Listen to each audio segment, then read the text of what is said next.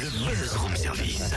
À côté de chez vous, il y a forcément quelqu'un qui fait le buzz. Vers l'infini et au-delà Surtout au-delà. hein.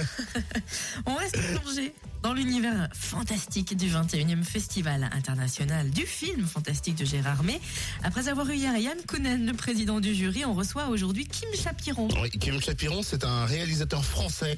Il a créé le collectif Coutrage-May en 95. Vous avez entendu parler de lui notamment avec le film Chétan avec Vincent Cassel. Kim Chapiron que l'on a croisé ce week-end et qui n'en est pas à sa première participation, je crois, au Festival international du film fantastique. C'est la troisième fois. Euh, toujours dans le jury long métrage Non, la première fois c'était pour présenter un film qui s'appelle Chétan en 2006.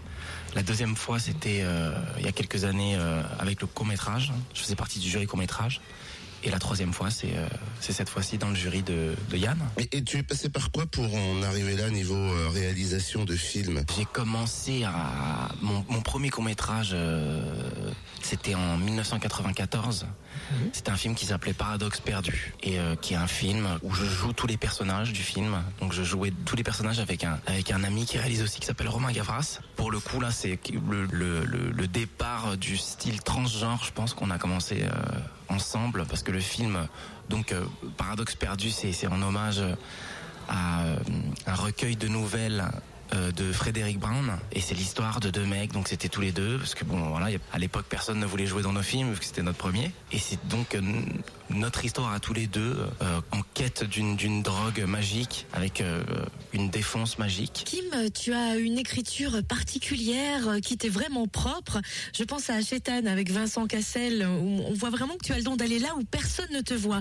Est-ce que tu le fais exprès, quand tu entreprends un film? Euh, non, je pense que c'est, euh, j'espère en tout cas euh, spontané, instinctif. Donc il y a- j'essaie de, de, de pas trop théoriser sur comment va être euh, le film, même l'accueil et puis même ce que ce que pensent les gens. Au, final, c'est plus le film qui euh, qui correspond à, à, l'histoire de base, à la, à la petite graine. Et à chaque fois, la petite graine euh, forcément embarque dans un monde. euh, la, deuxième fois, donc c'était euh, Dog Pound, un film sur les prisons juvéniles, et donc c'était absolument pas prévu. Et la démarche c'était pas de faire quelque chose de radicalement différent que Chetan, parce que Dog Pound est un traitement beaucoup plus euh, réaliste. Ou enfin voilà, par, respect par le sujet, je pouvais pas me permettre de partir euh, dans du fantasme comme comme Chetan. Et pour le dernier, de même, qui est un film qui se passe dans les écoles de commerce, où c'est trois trois jeunes étudiants qui vont faire un réseau de prostitution sur leur propre campus un, un saut dans un monde moi que je connaissais pas du tout, qui est le monde euh, étudiant des, des grandes écoles. C'est pour euh, le fait de, de changer quand même euh, totalement de route à chaque fois. c'est pas voulu, mais en tout cas, je prends beaucoup de plaisir.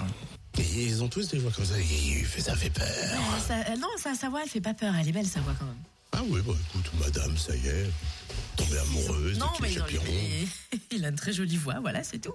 Vous retrouvez l'interview comme d'hab en podcast euh, bah, dès 9h sur le fréquence plus fm.com.